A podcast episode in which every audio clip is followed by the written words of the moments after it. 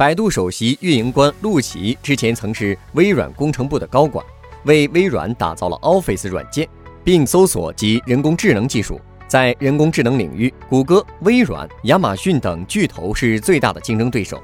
陆琪现在所在的公司百度也是人工智能领域的重要玩家。前不久，陆琪在接受采访时说：“我在四年半以前开始在微软开发个人智能助理微软小娜。当时我们觉得亚马逊的技术很落后，但在人工智能竞争过程中，我明白了更重要的是把握正确的应用场景和生态系统。谷歌和微软的技术大幅领先亚马逊，但从当今的人工智能竞赛来看，亚马逊的人工智能系统遥遥领先美国其他企业。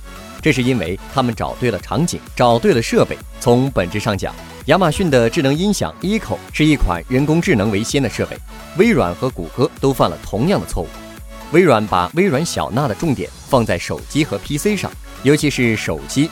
但是现在，陆琪认为，手机在可预见的未来是一个手指为先、移动为先的设备，而不是人工智能为先的设备。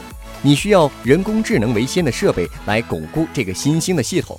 生活在中国，人工智能为先的含义对我们来说变得更明确了。这意味着你从一开始就要与技术展开不同的互动，从一开始的互动过程中就必须具备语音和图像识别、面部识别。你也可以使用屏幕或触摸方式，但这是次要的。